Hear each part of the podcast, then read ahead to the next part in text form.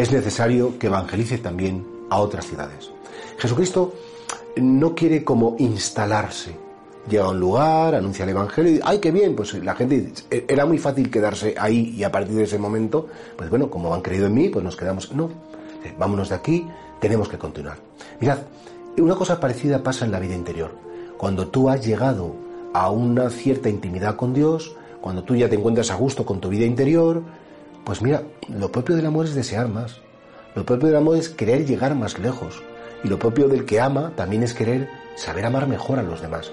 Pues igual que Jesucristo dice, mira, yo tengo que llegar a otros lugares, a otras personas. No basta con que aquí las cosas hayan salido bien. Siempre hay como que desear más porque es propio del ser humano crecer. Es propio de lo que está vivo. Lo que está vivo siempre crece. Lo que va muriendo disminuye. Y por eso sí, a lo mejor nosotros, humanamente hablando, eh, perdemos facultades, vigor físico, eh, menguamos en el sentido biológico de la palabra porque, porque vamos a menos, pero espiritualmente siempre se puede crecer. Porque incluso en ese momento de la debilidad, ese momento de la debilidad física, cuando ya tenemos ciertos años, espiritualmente nos hacemos más humildes porque tenemos que aceptar esas debilidades. Y por tanto, como que eh, creo que la palabra de vida de hoy es un no te acostumbres, no digas no, que me quede como estoy. Bien, hombre, efectivamente, lo mejor es enemigo de lo bueno y siempre a veces aspirar a lo perfecto, pues puede ser un poco neurótico, pero ten deseos de seguir creciendo. Ten deseos de seguir conociendo a Jesucristo. Ten deseos, ten sueños respecto a ti de crecer y de llegar más lejos y de amar mejor, de ser más cariñoso, de estar más atento, no solamente con Dios, por supuesto, con tu familia, con tus amigos, porque estancarse no puede ser. San Agustín decía que en la vida espiritual el que no avanza retrocede.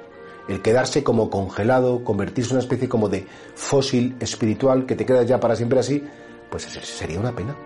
Pues del mismo modo que Jesucristo dice a los apóstoles, no os acomodéis, no os quedéis en un sitio fijo, eh, no, porque ya todo está bien, pues venga, ahí ya está. No.